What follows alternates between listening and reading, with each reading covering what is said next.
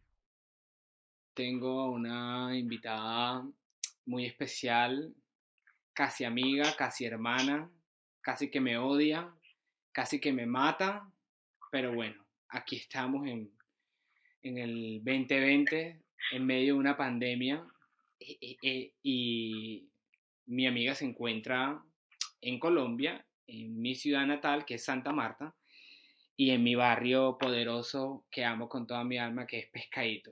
Eh, ella es Mayra Alejandra Mendoza. Eh, bueno, Mayra, estás al aire. ¿Qué tal, Carlitos? ¿Cómo estás? Estoy muy bien. eh, Gracias por invitarme a tu podcast. gracias a ti por aceptarme la invitación a, a mi podcast eh, y sobre todo por conversar y compartir ideas sobre películas y, bueno, lo que tenemos en mente. Eh, bueno, Mayra, eh, cuéntame un poco. ¿Quién es Mayra Alejandra Mendoza? Bueno, esa pregunta es un poco complicada de responder, pero me voy a ir por el camino más fácil. Eh, pues se supone que soy una antropóloga, ¿no? Me gradué de antropología hace mm, cuatro años, cuatro años y medio más o menos. Eh, en estos momentos tengo como varios oficios, ¿no? Eso de repente es muy es muy común en la gente que tiene mi edad en estos momentos en Colombia. Nos toca como trabajar en varias cosas. Eh, soy docente catedrática del programa de antropología donde me egresé en la Universidad del Magdalena. Es la universidad pública del, de uno de los departamentos de la región Caribe en Colombia. Eh, también soy investigadora de un grupo de investigación de la universidad, un grupo de investigación que maneja, digamos, unas líneas un poco desde la antropología contemporánea, todo el tema de los estudios sociales de la ciencia y la tecnología, la ecología política, la ontología política, eh, que básicamente son las líneas de investigación que de una u otra forma yo he venido trabajando desde mi, desde mi formación de pregrado, con la monografía que hice, con el proyecto de grado. Y mm, también estoy apoyando un poco el programa de cine y audiovisuales con todo el tema de, de, de los procesos asociados y articulados a, a la autoevaluación y a la calidad de, de, la educación, ¿no? que son procesos que lleva a cabo el, el, Ministerio de Educación a través del Consejo Nacional de Acreditación. Eh, un poco, es decir, lo que acabo de responder, por supuesto, no responde quién es Mayra Mendoza, pero por lo menos le da a la gente una idea de, de qué hace Mayra y tal vez pueden imaginarse a Mayra. Supongo que a medida que me vayas haciendo algunas preguntas, pues esa un poco radiografía de mí, tal vez de lo que soy, va a ir aclarándose un poco más. Caramba, Mayra, estás más preparada que un yogur. Eh, sí, me acuerdo realmente de tu trabajo de grado y de tu tesis. Eh, no me acuerdo realmente el nombre del barrio, que es en Gaira, pero me acuerdo realmente de tu trabajo. Eh, Mayra, ¿qué te ha motivado en esta vida durante toda tu vida? ¿Qué, me ha motivado, pero a qué? ¿En qué sentido? Porque pues, hay muchos tipos de motivaciones. Pero que en general, no sé, a estudiar, ¿a qué, ¿a qué te refieres? Me refiero cuando hablo a qué te ha motivado generalmente en la vida para llegar ahora a lo que eres, para, para ser como persona? ¿Qué es lo que te ha motivado durante todo este tiempo? Mm, pues también esa pregunta me resulta bastante compleja, pero yo siempre he pensado que em, un poco nosotros y nosotras somos un, un, producto de la contingencia. ¿Qué quiero decir con eso? Que em, en, en la mayoría del tiempo, ¿no? Eh, somos el resultado de un montón de sucesos, de personas, de sueños, de frustraciones, ¿no? Que se van como consolidando a través de, la vida. Y en ese sentido yo creo que precisamente como uno es el producto de esa contingencia, eh, esas, esos impulsos o esas pasiones se van transformando a medida que uno va creciendo. Entonces, pues supongo que un poco también para ser realista y no romantizar el asunto de si, por ejemplo, por qué, por qué decidí estudiar antropología o no, creo que, que un poco siempre recuerdo que cuando estaba, por ejemplo, en el, en el colegio y, digamos, en, en mi casa no había una situación económica bastante solvente, siempre pensé que, que tenía que estudiar, no solamente porque de alguna forma siempre me ha gustado estudiar, sino también porque necesitaba generar ingresos. Entonces, de alguna forma yo creo que también dependiendo del lugar situado en el, en el que uno se encuentre, de sus experiencias, del contexto que le ha tocado vivir, ¿no? Cultural, social, políticamente, económicamente, uno, uno, también va a ir forjando las, las motivaciones. Así que el tema, evidentemente, de, de las necesidades y un poco las precariedades, eso también se convierte en un motor para que tú sigas adelante. Ya digamos que en, términos de pronto un poco más epistémicos o ontológicos, eh, yo creo que, que, mi motivación siempre ha sido un poco entender el mundo, ¿no? El mundo que, que, es sumamente complicado y que, por ejemplo, lo estamos viendo claramente, ¿no? En una situación como esa de, de una crisis sanitaria global, que por supuesto se está golpeando mucho más a unos territorios en particular y entonces eso es justamente lo que, digamos, también me incentivó a, estudiar antropología. Eh, y, no un poco porque lo tuviese eh, totalmente claro cuando empecé a estudiar, sino creo que eso se fue desarrollando a, medida que iba avanzando en la carrera y también ahorita, ¿no? A medida que he podido ejercerla desde eh, como como varias esquinas. Entonces, creo que para mí siempre ha sido como, como muy hostigante el tema de, por qué el mundo funciona de la forma en la que funciona y por qué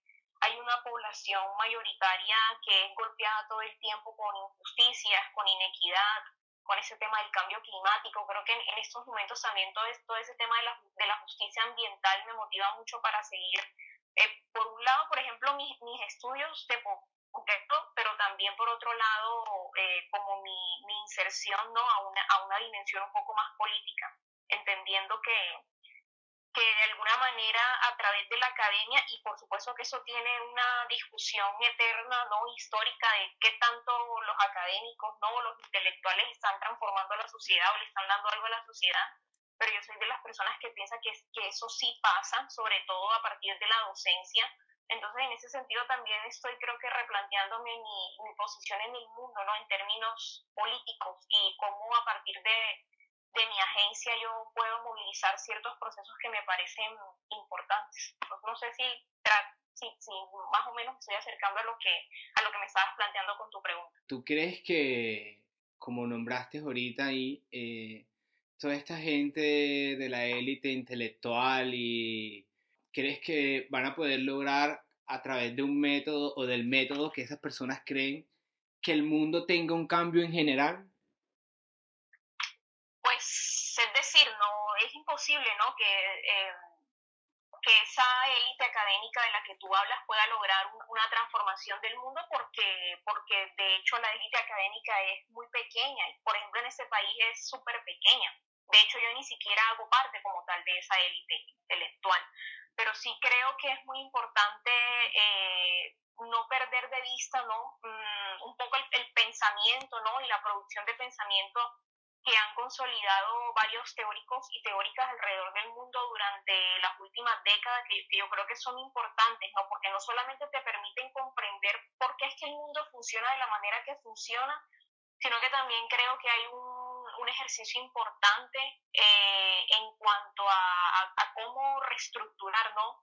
por ejemplo, con, con el tema de, de, del capitalismo, el cambio climático, de la, de la explotación de la naturaleza, hay unos, hay unos teóricos y teóricas supremamente importantes.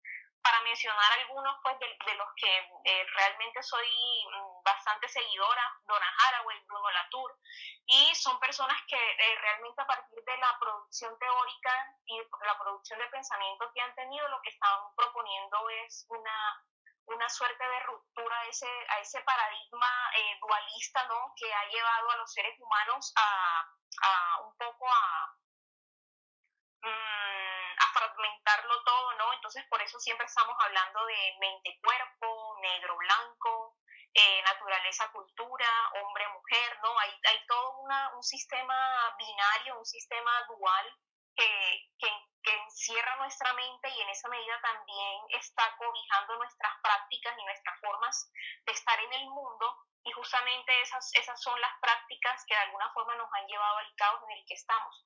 No por, por supuesto, con eso no quiero decir que ha sido culpa ¿no? de todo el mundo, pero evidentemente e, esto es un, una, una suerte de, de, de, paradigma que fue creado con la modernidad y que ha impulsado a toda la sociedad, por lo menos a la sociedad occidental, ¿no? que es la sociedad que, que prima y que se supone que es la más adaptada y la mejor y la más civilizada, que la ha llevado justamente a tener como ese tipo de, de, relación, por ejemplo, con, con, con la naturaleza y, y, de hecho algunos científicos han, han dicho en estos momentos, en, en, esta pandemia, que eso ha sido vital un poco para que el, virus eh, pasara de, de, un animal no humano ¿no? Al, al, animal humano que somos nosotros los seres humanos, eso, eso fue lo que pasó con el COVID-19.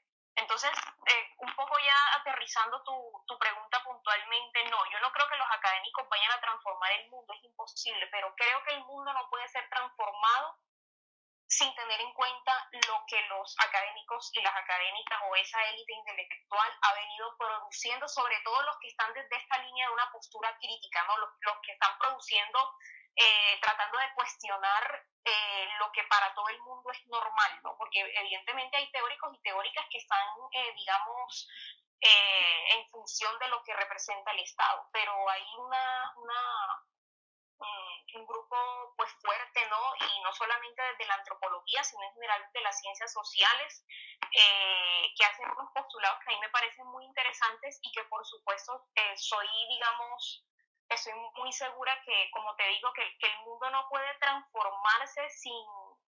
Eh, sin tener esa mirada de esta gente que ha dedicado toda su vida al pensamiento de la sociedad eh, moderna y de otras sociedades no solo modernas. Eh, Mayra. Eh... Oye, no, no, pero, pero, pero déjame responderte todo lo que acabas de decir, porque has dicho un montón de cosas que yo podría, o sea, de alguna manera no estoy de acuerdo con algunas. Y yo creo que, por ejemplo, yo entiendo la frustración de la gran mayoría de personas un poco para ampliar el, el, el, el espectro eh, de la mayoría de personas en el mundo que tienen, un, digamos, un, eh, un, un, pesimismo ¿no? en cuanto a que los seres humanos o la sociedad en, actual no va a poder transformarse, pero yo creo que eh, no hay que perder de vista un poco la historia, o sea, es decir, la historia de las, de las sociedades, de cómo ha sido el, el, mundo, ¿no? Un poco también mirándola con cuestionamiento porque sabemos que la historia es un discurso no hegemónico que han construido unas, unas personas en particulares con, una, con unas intenciones en particular, pero creo que es importante entender que el, eh, la historia de la vida humana en ese planeta ha tenido múltiples transformaciones, ¿no? No solamente estoy hablando de unas transformaciones eh, biológicas, fenotípicas, ¿cierto? Por ejemplo, todo este tema de la evolución humana y, y, y los procesos de aminización sino que también hemos, perdón, hemos tenido una, unas transformaciones sociales, culturales, políticas, económicas. Entonces, en ese sentido, eh, y eso es un poco, ¿no? También adaptándome a lo que plantean las leyes de la dialéctica, ¿no? Que todo el tiempo estamos en un, en un movimiento constante y en una transformación constante. Entonces, yo siento que inevitablemente el mundo tiene que cambiar, o sea, tiene que transformarse. No sé cómo se va a dar esa transformación, si esa es porque potencialmente la transformación podría ser peor de lo que estamos ahora, ¿cierto? Eh, Totalmente. Pero, pero, pero puede suceder, puede suceder y creo que justamente por eso eh, es tan importante, un poco ya también para conectar lo que estabas hablando de la televisión, de las telenovelas y todo eso. Pues por, un, por un lado creo que por eso es tan importante como el tema de de justamente de las disciplinas humanas, de las ciencias sociales, del arte, de la música, de la creación, ¿no? de la ficción, de imaginar otros mundos posibles, de imaginar otras prácticas posibles, otras, otras, otros, otros lugares, otros refugios para los seres humanos. Eh, y allí es, es importante que haya gente produciendo, produciendo eso, ¿no? Pero gente que, que de alguna manera también tenga en cuenta que que no podemos seguir tampoco menospreciando lo que esté pensando, lo que esté o lo que estén haciendo, por ejemplo, las clases más populares, ¿no? Que yo creo que es, es, esa es, también es un poco mi, mi choque con, con algunos profesionales de la antropología que, que, por ejemplo, cuando van a campo, a una comunidad en particular, entonces creen que son como los dioses y son los que llevan la verdad y la gente que está allí vas a aprender de ellos o de ellas. Yo siento que hay que bajarle un poco a eso porque igual la gente, aunque, mira, aunque la gente se esté comiendo solamente eh, una papa con un huevo y se esté viendo Pasión de Gavilanes todavía porque la están repitiendo en Caracol, esa gente de alguna manera en algún momento también tiene una producción de pensamiento y esa producción de pensamiento es valiosa. Entonces, en ese sentido, yo creo que, que realmente la, el cuestionamiento no hay que hacérselo a la gente si está digeriendo no es, estos productos no audiovisuales empaquetados que también tienen unas intenciones particulares, sino también mirar que eh, evidentemente los medios de comunicación y, y estas plataformas no también son utilizados un poco para, para bueno, no sé si para entretener a la gente o para volverla tonta o lo que sea, ¿no? Un poco, yo supongo que ese es tu imaginario, pero de alguna manera hay gente que consume eso y no está siendo tonta. Hay gente que está consumiendo una novela, pero hay gente que, que de igual forma, por ejemplo, eh, para aterrizar en el contexto de Colombia, no gusta de Álvaro Uribe, no gusta de su partido político. Eh, está en contra de lo que está sucediendo ahora en términos nuevamente de las masacres sistemáticas, entonces hay, hay que tener como, como un poco de cuidado con eso. Y con respecto al tema del Internet, pues sí, mira, yo creo que ese, esa ha sido una de las frustraciones más grandes, por ejemplo, de, de, la gente, no sé, disidente, ¿no? En el mundo en general, y era esa ilusión de que Internet podría ser un lugar democratizado, ¿no? O sea, la democratización de las tecnologías. Entonces, todos y todas íbamos a tener derecho a acceder a ellas y en esa medida íbamos a utilizarlas como fuentes de información y de, de, producción de pensamiento o también de un poco de construcción de resistencia ¿no? a ese embate constante de, los estados-nación. Eh, pero eso no ha pasado, a la final eso no ha pasado. Yo creo que así como eh, tenemos que un, poco que cuestionar ¿no? la labor o la función social de una telenovela, pues también tenemos que entrar a cuestionar la función y la labor social del Internet en estos momentos. Y como el Internet también se ha vuelto una forma un poco de manipular las mentes humanas. Entonces, eh, eso es importante. Y ya un poco para terminar, para que, para que sigamos la conversación, este tema de, de que sí, había mucha gente ilusionada. Eh, bueno, tal vez no sé si la palabra sea ilusionada, pero había, había mucha gente como metida en el rollo de que tal vez esta, esa situación a nivel mundial producida por la crisis sanitaria iba, tenía, ¿no? Tenía, o sea, obligatoriamente que generar transformaciones. Pero es muy complicado, es muy complicado porque la gente del común no es dueña de nada, no es dueña ni del dinero, ni de las grandes corporaciones que gobiernan el mundo, entonces es muy complicado. ¿Y qué es lo que ha pasado? Que a la final el capitalismo se ha apropiado de esta crisis para su propio bienestar. Hay yo no, no sé muy bien del tema, pero sí he leído un poco en ese tiempo de algo que se llama el capitalismo de catástrofe. Entonces, cómo el capitalismo de catástrofe de alguna forma está, eh, digamos, evolucionando. Sí, o sea, y sí, eh, no, no tanto de pronto utilizar el, el, término de evolución, pero sí adaptándose a la circunstancia actual, ¿no? Que es una catástrofe a nivel mundial, pero se está adaptando para poder refor o sea, reforzarse lo que estamos viendo es un fortalecimiento del capitalismo, estamos viendo un fortalecimiento de la opresión de las clases más vulnerables, de las mujeres que hacen, hacen digamos, están como en la primera línea de, de todo el tema de las políticas de cuidado. Estamos ante el fortalecimiento de la precariedad, por ejemplo, de lugares como Latinoamérica, de África. Estamos ante el fortalecimiento de controles biopolíticos de la, de la, de la sociedad en general, o sea, Mira cómo el, el tema del, del, confinamiento, de la cuarentena, el tema de, los de los picos y cédulas, el tema incluso de los picos y, y sexos o géneros que ocurrió, por ejemplo, en Bogotá. Entonces, es un recrudecimiento, ¿no? De esas formas de dominación y de disciplinamiento que se le está dando a la sociedad. O sea, estamos ante una situación terrible, no solamente porque la gente se está muriendo por un virus que no o sea, que irrisoriamente la ciencia, ¿no? Que se nos vendía como el pilar, ¿no? Como la razón, como el gran resultado de, de, de, de, todo, de todo este proceso del renacimiento, de la ilustración, de la conformación del método científico, estamos viendo que no ha sido capaz de, de, contrarrestar un virus como ese, pero no solamente estamos eh, viviendo ¿no? y experimentando la frustración de ver a nuestros seres queridos morirse por un virus, sino que también estamos viendo el recrudecimiento de, de unas formas de opresión y de, y de, dominación terribles. Entonces, eso también nos tiene que llevar a, a, a, preguntarnos qué es lo que vamos a hacer, qué es lo que vamos a hacer como, como, seres humanos. Exacto. Eh, Mayra, eh, ¿qué cosas te han marcado a ti en la vida?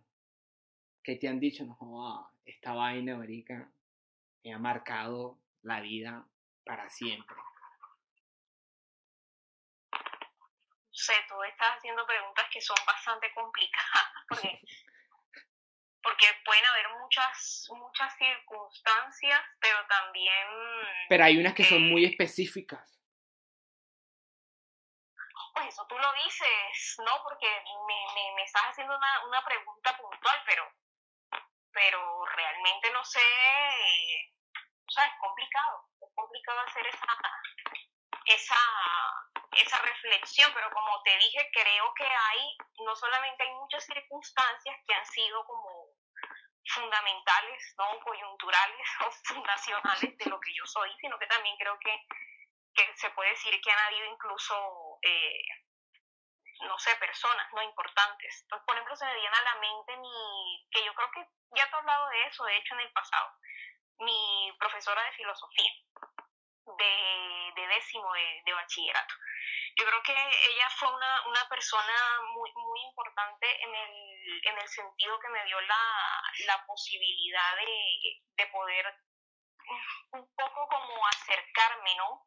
A, no sé, no, no solamente al, al, al, hecho mismo de la filosofía a través de diferentes tipos de, de lecturas, sino al, al hecho mismo de, de comenzar a, a, cuestionar justamente lo que yo te estoy diciendo, o sea, cuestionar el tema de, de, de, qué pasa con el mundo, de por qué pasa eso, de cómo, cómo ha funcionado el mundo desde un tiempo determinado y cómo, por ejemplo, la filosofía ha sido trascendental para poder repensar eh, como el curso que ha tenido la, la sociedad. Creo que, que, que, también fue como muy importante descubrir un, un, un poco como a través, por ejemplo, de, de esa conciencia que tenemos de que existe un universo amplio, enigmático, inmenso, infinito, que, que fue lo que a la final eh, que hizo posible un, un poco luego un montón de, de de fases y de procesos, el origen de la vida en un planeta como el planeta Tierra, eh, también fue como muy significativo para mí. O sea, yo creo que ahí, ahí hubo un antes y un después, ¿no? De lo que, de lo que era yo en términos epistémicos. Yo creo que ahí se, ahí se abrió como un campo para mi mente muy, muy, muy importante y que hasta ahora sigue, sigue como muy, sigue como muy vigente. Y em, a ver qué otra cosa, bueno, creo que, que también el, el hecho un poco de, de, estar como en esa exploración de, de, mi, de, mi, de mi propia forma de, de, de, estar en el mundo, un poco también mediada por, por mis criterios políticos, mediada también por, pues, por el tema de mi orientación sexual. Entonces creo que, que, que esto ha sido como muy importante para mí. En principio mmm, fue sobre todo un, un, gran obstáculo, o sea, se, sentir que de pronto estaba en primer lugar de acuerdo, ¿no? Con, con algunos postulados que tenía de gente a mi alrededor, gente bastante como eh, no sé, un, poco tú sabes que el, que el tema de las creencias, por ejemplo aquí en Colombia, el tema de las religiones, del catolicismo, el catolicismo siempre ha estado como muy bordeado de, de todo este tema de, de, unas, de unos imaginarios como fachos, por decirlo de alguna manera, que teníamos que ser de, de una u otra forma. Exacto. Entonces ese tema fue bastante complicado para mí, no, solo, no solamente por, por mi orientación sexual, sino también por, por el hecho de, de, de sentir que, que, por ejemplo, este país no funcionaba como tenía que funcionar y que las políticas de derecha eran una mierda, ¿no? Entonces yo creo que en principio es un gran obstáculo para mí, eh, pero ya creo que, que ha sido como muy enriquecedor todo lo que, lo que he vivido, sobre todo creo que desde que entré a estudiar antropología. Para mí la, la antropología, y re, recuerdo que hace un par de años cuando me cuando eh, en, el, programa donde yo estaba hicieron como una grabación porque el, programa estaba cumpliendo, no recuerdo si 15 años. Oraloteca. Eh, yo decía, sí, que creo que de hecho el, el video que me hicieron fue afuera de la oraloteca, eh, yo decía que la, la, antropología para mí no era simplemente una carrera, o sea, algo que simplemente voy a estudiar en la universidad para luego salir y que me dé dinero, ¿no? Yo creo que la antropología es mucho más que eso. Creo que la antropología eh, es una disciplina que, que no solamente te interpela, ¿no? Como una persona que produce conocimiento sobre el mundo, sino también te interpela como una persona, como una persona que tiene sentimientos, que tiene sueños, ideales, que tiene una visión del mundo. Así que creo que, que cuando, por lo menos en mi caso, ¿no? que cuando yo entré a estudiar antropología, creo que es, es, es también ha sido como un momento central para mí porque, porque eh, comenzó ¿no? a, a dinamizar muchos pensamientos que yo tenía en mi mente y también me permitió concebir el mundo de, de otras formas, tal vez de, de maneras mucho más eh, horizontales, mucho más amplias, ¿no? Y también mucho más heterogéneas en ese sentido. Digamos que sí, eso es lo que podría responder. Mayra, eh, ahora que hablaste ahí sobre que la antropología te enseñó a mirarte desde adentro, eh, ¿Crees que eh, no solo la antropología, sino también mirando como, no sé cómo realizar esta pregunta, estoy como eh, tratando de armarle mi cabeza para que puedas entenderme, porque quizás no me vas a poder entender, pero creo que la astrología y, eh, claro, no me acuerdo qué signo, tú cumples en marzo, ¿verdad? mi cumpleaños, no. pero bueno, ¿qué se puede esperar de ti? Mira, yo sé que cumples el 21 de marzo. ¿El 21 de qué? De marzo. No, el 21 de, de marzo no cumplo. De mayo. De o sea, mayo. En, en, teoría soy Géminis, para responder tu, tu cuestionamiento puntual. Sí, bueno, prosigue. eh, ¿Crees que la astrología y los signos puede también llegar a una persona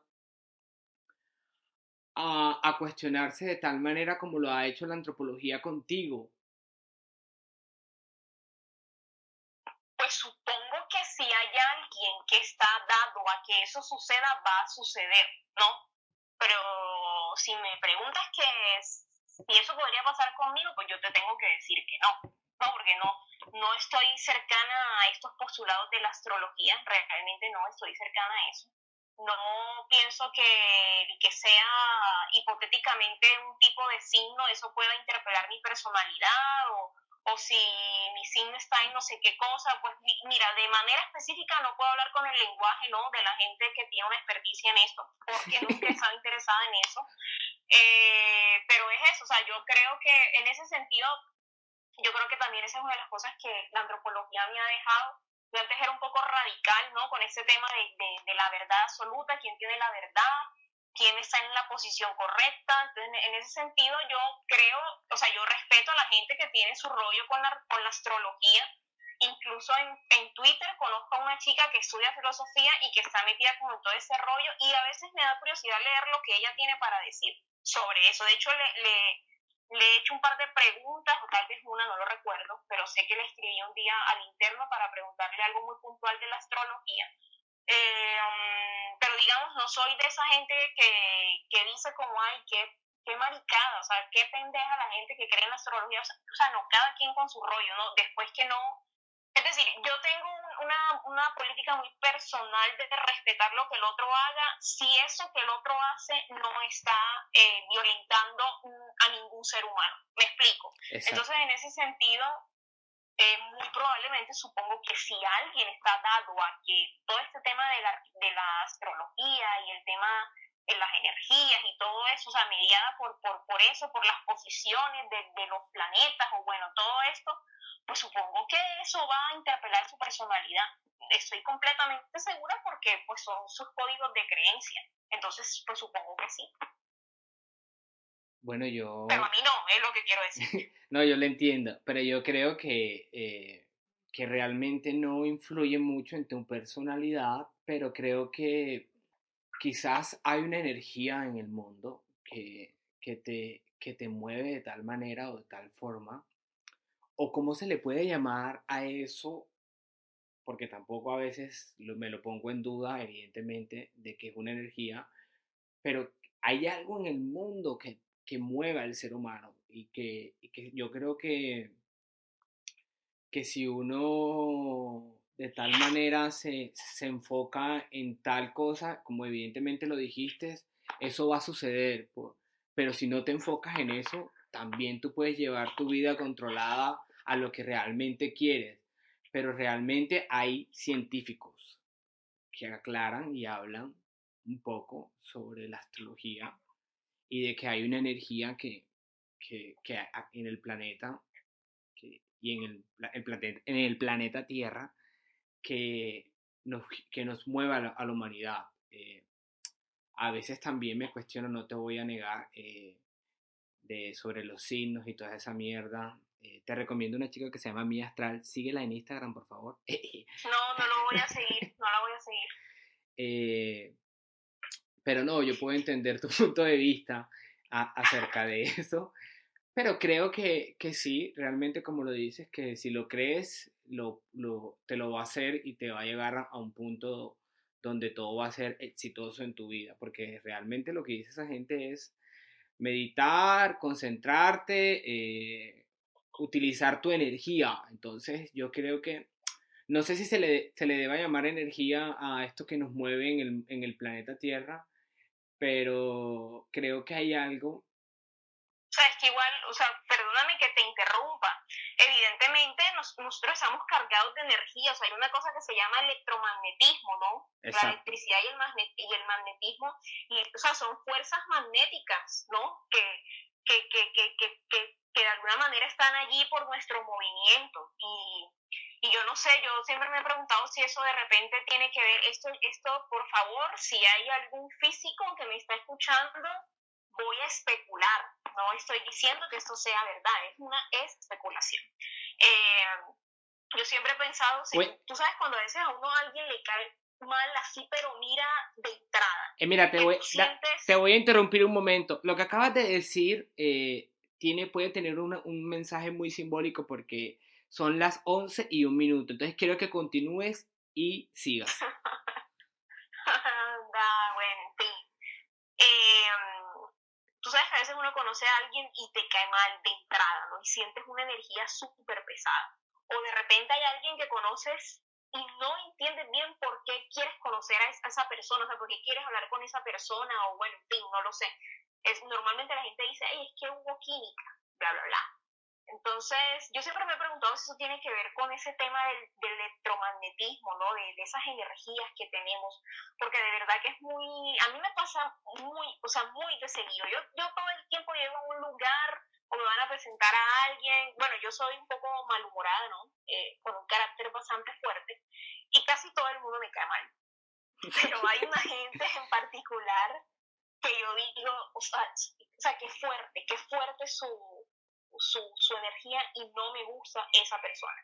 Entonces yo no sé si en últimas eso, no sé, eso tenga que ver con eso. Y con respecto a lo de, o sea, yo, yo creo, mira, el otro día, hace como una semana yo estaba hablando con un amigo, un amigo que conozco hace mucho tiempo, cuando estaba en la universidad chiquita, eh, durante un tiempo nos alejamos, pero no sé, coincidencialmente en ese confinamiento nos hemos vuelto, nos, hemos vuelto a acercar. Y estábamos conversando y él me decía, y lo voy a, a, citar aquí porque me, porque quedé muy, o sea, muy, ¿cómo decirlo?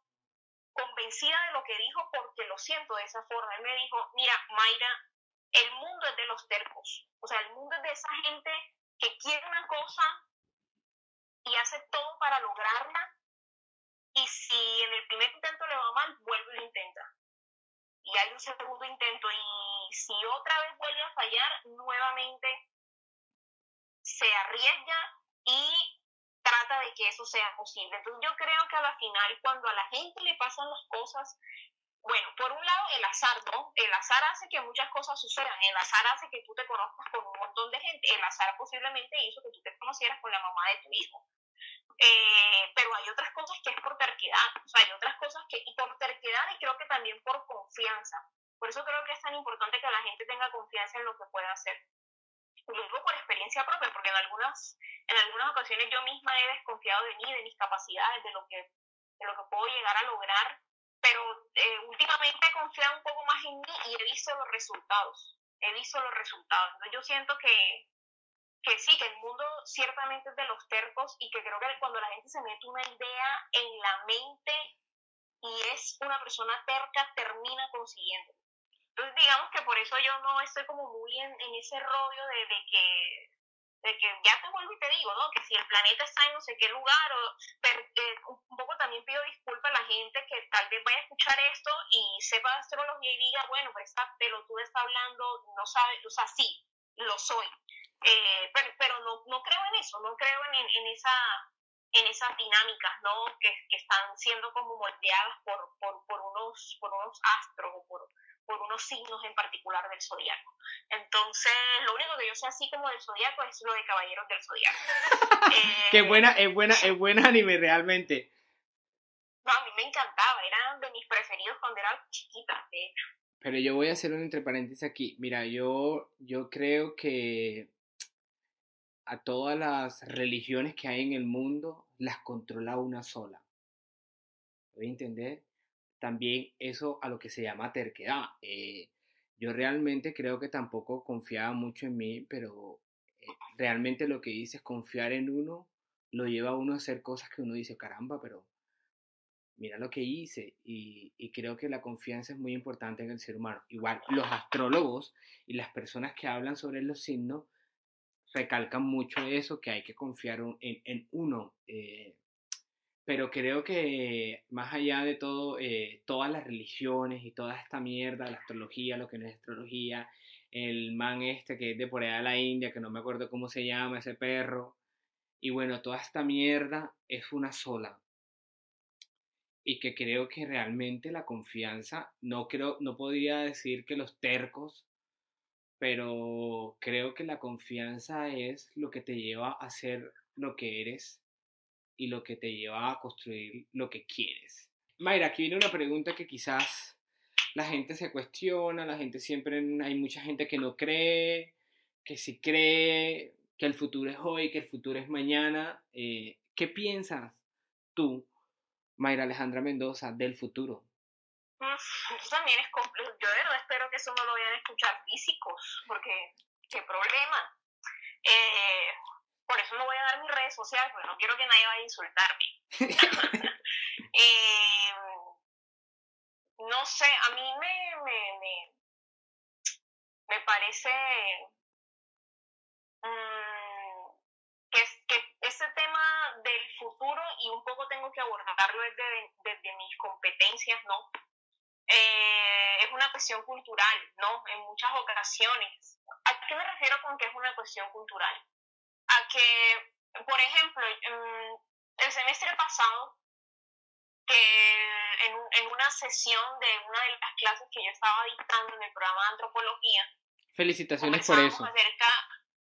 ¿Ah? Felicitaciones porque eres profesora de antropología y le mando a tus alumnos realmente que estudien.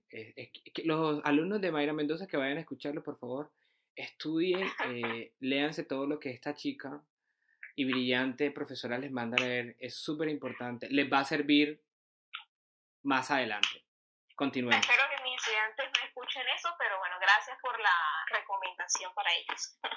Eh, entonces estábamos en, la sesión de la clase de antropología lingüística, ¿no? E, esa clase de antropología es una clase donde mm, se supone que los estudiantes tienen que salir con unas herramientas eh, como, digamos, unas herramientas eh, preliminares, ¿no? De lo que de alguna manera es el objeto de estudio de los cuatro subcampos de la antropología, ¿no? Que es la antropología lingüística, la arqueología, la antropología biológica y la antropología sociocultural.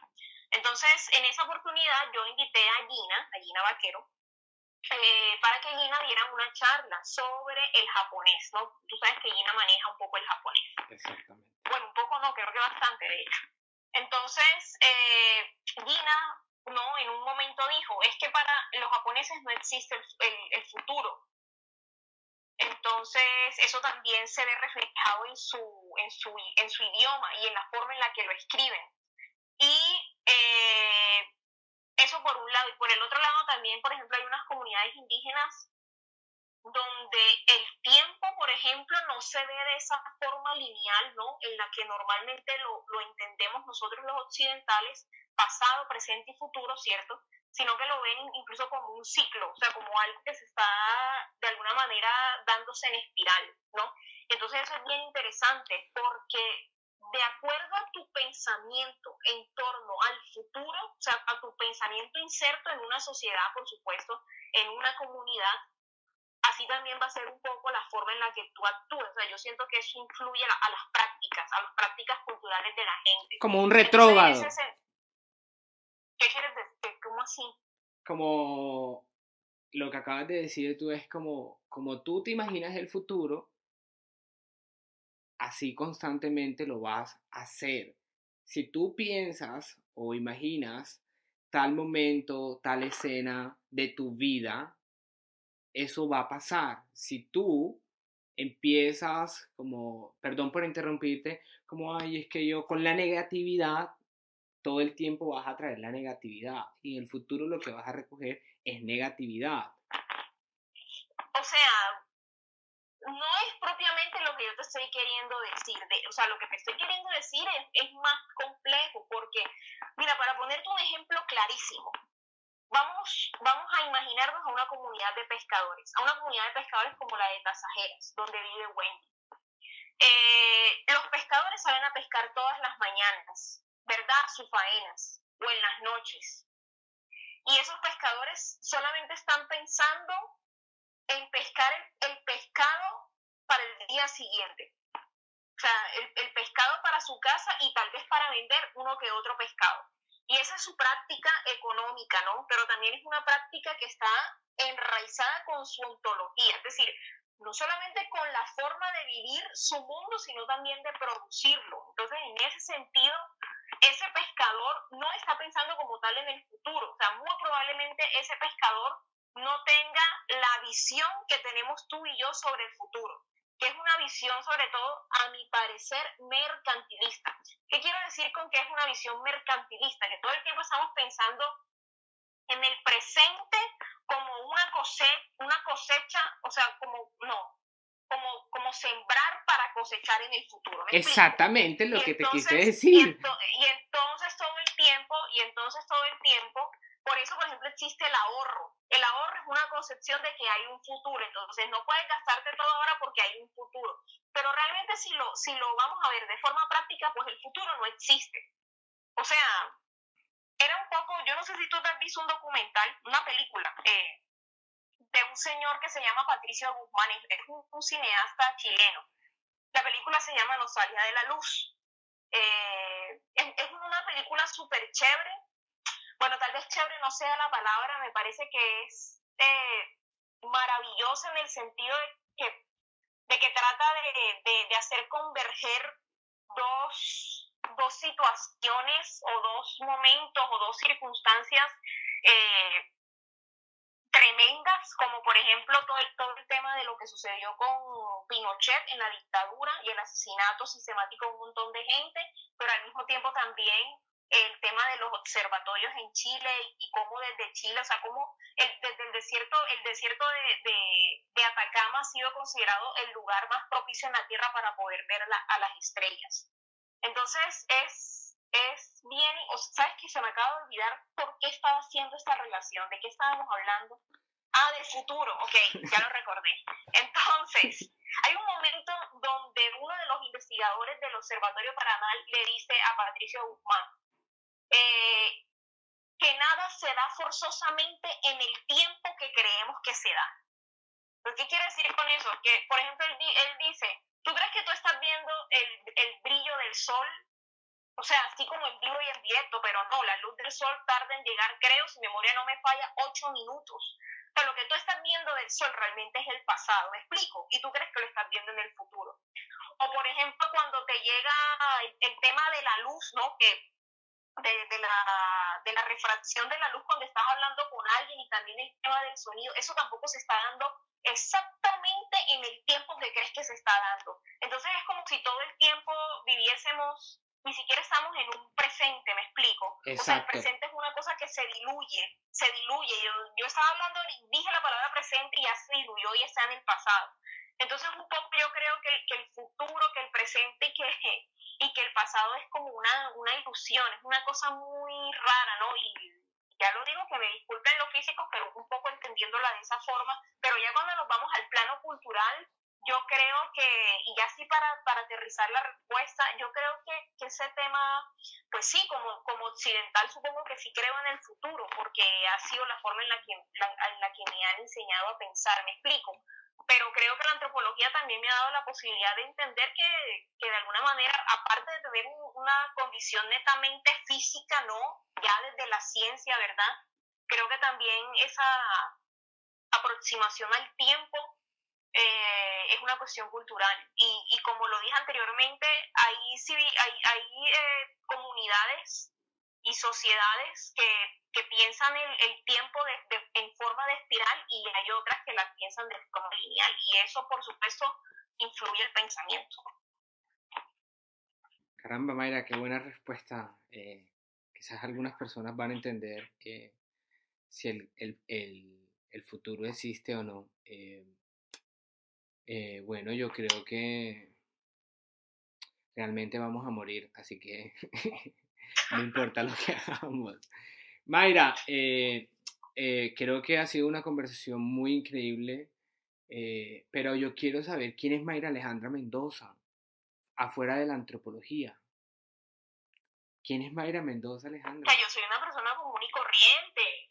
Por eso. Yo, mira, yo por ejemplo siempre, siempre he, pensado que voy a, voy a, poner un ejemplo, voy a poner un ejemplo que creo que, que puede hacerle comprender a la gente un poco más quién soy yo y yo creo que ya te había hablado, sí, ya te hablé de eso porque te pasé el link de la, de la serie, el enlace de la serie. En el 2018 comenzaron a presentar una novela en México, una novela, que creo que es la adaptación de un guion, de hecho, de una telenovela que dieron aquí en Colombia. Creo que en la década de los 80 o en la década de los 90, no me acuerdo, en Cuerpo Ajeno tal vez era, ahora no lo recuerdo. Claro, yo me acuerdo. Y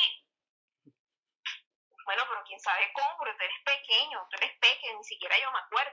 pero esa novela la repitieron y yo me la vi con mi abuela. Ajá, bueno, ok. Ah, tú, eres los que, tú eres de la gente que ve televisión.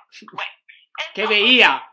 Eh, ay, sí, bueno, ya, erudito. Entonces, eh, aquí voy, es que precisamente aquí voy. Y yo me en, encarreté con esa novela, porque esa novela, en el marco de la novela, no que era una novela de narcos y todo eso, eh, ubicaron una historia ¿no? de amor entre dos chicas y me pareció increíble.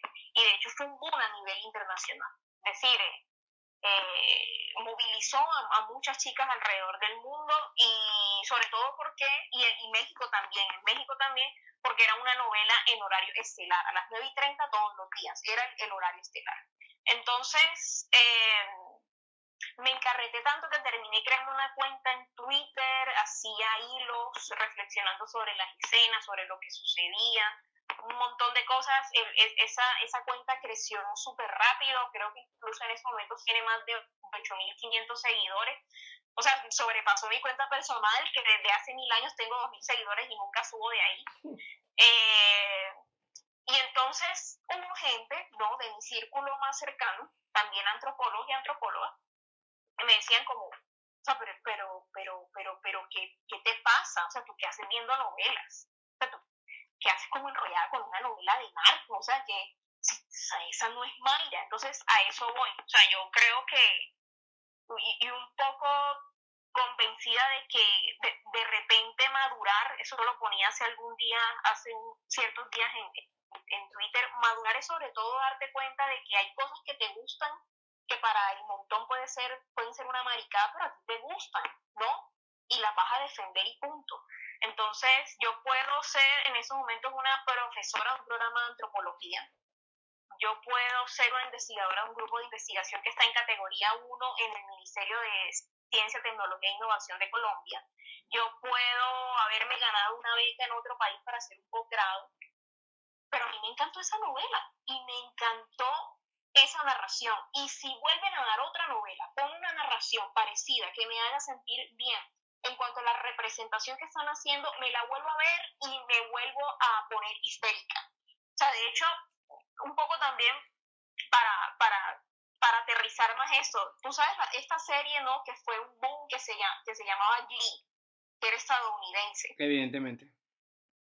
Ok, yo nunca vi esa serie, nunca me interesó, siempre me pareció estúpida, idiota, no me gustan mucho los musicales, me encantó La La Land, pero a mí realmente eso no me agrada mucho, ese patín de la música y que estén hablando y de repente canten y se muevan, o sea, eso a mí parece como, no sé, me rayo un poco.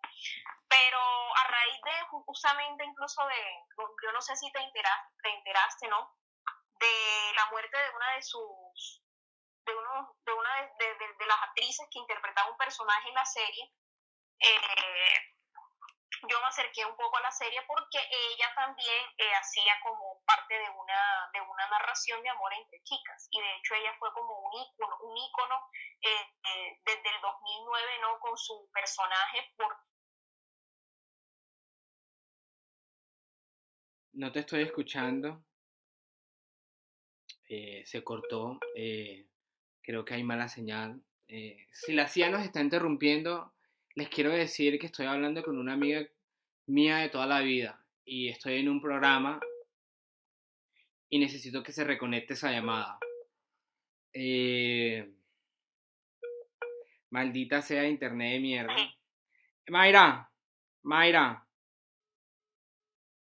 Creo que la chica se fue en un barco con su hijo, eh, se voltearon, intentó ayudar al hijo, lo salvó y ella ahogó. Eh, Realmente nunca vi la serie tampoco porque yo soy clase media baja pobre y nunca tenía TV cable, pero recuerdo claramente que iba a internet y ponía ciertas canciones de, que ellos cantaban que me parecían chévere y bueno, no, ahí pude darme cuenta quién era la, la tipa que, que, se había muerto y, por qué se había muerto, doloroso, eh, que en paz descanse, puedes continuar.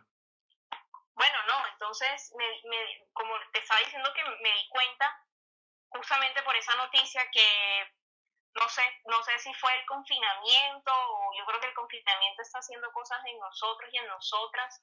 Me dolió mucho, es decir, la, la forma en la que se fue me parece terrible y me parece eh, increíble, ¿no? Que, que al final haya hecho todo lo posible por salvar a su hijo y que ella no lo haya podido lograr.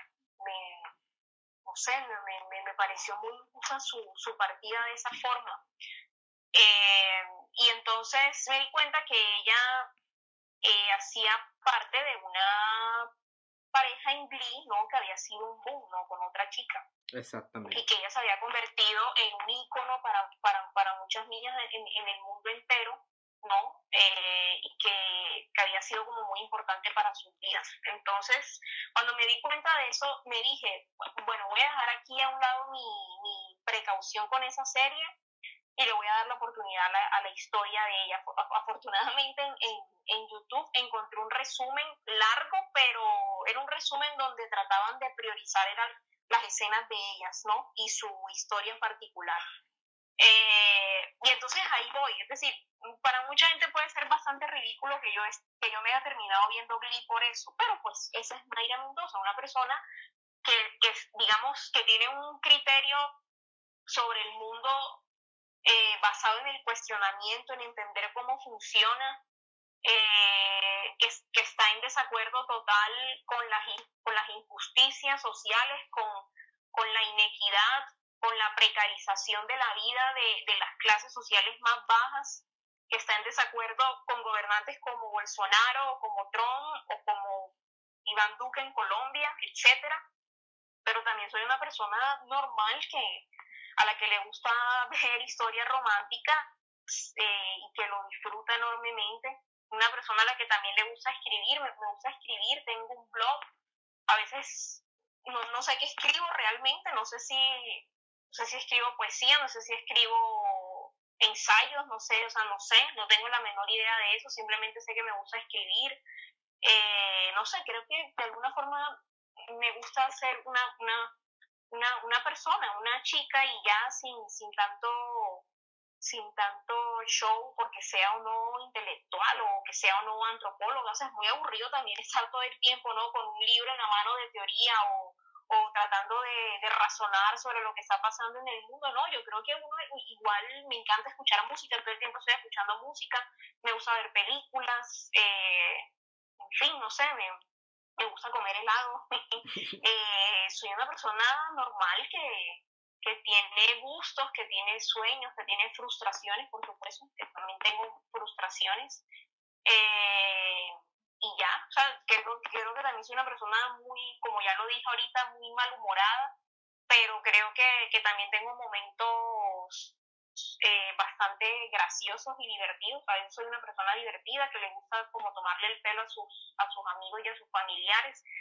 Creo que hasta cierto punto soy buena amiga, pero que a veces no lo soy tanto porque soy un poco orgullosa.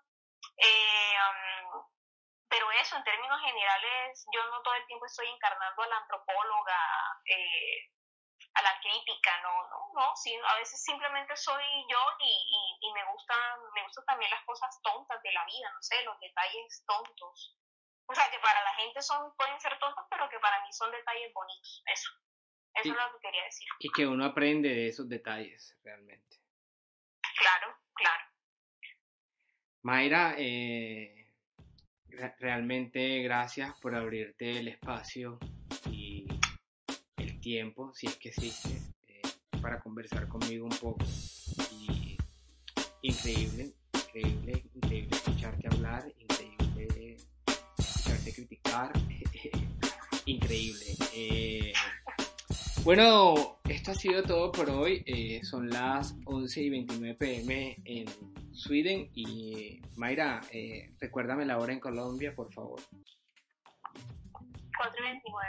Son las 4 y 29 en Colombia. Esto ha sido podcast Hablemos. Eh, estuvimos con Mayra Alejandra Mendoza, una chica antropóloga, Samaria, eh, muy querida, muy amable, pero sobre todo muy brillante. Eh, Mayra, si quieres dejar el link o recordarles a los oyentes el link donde escribes, si deseas, puedes hacerlo en este momento. Pues no lo recuerdo bien, pero está en, eso que se llama como Blogspot o algo así. Eh, y creo, ah, mentira, acá, aparece aquí en el buscador, en actuada.blogspot.com. ahí, ahí, pueden leer lo que es someramente escrito.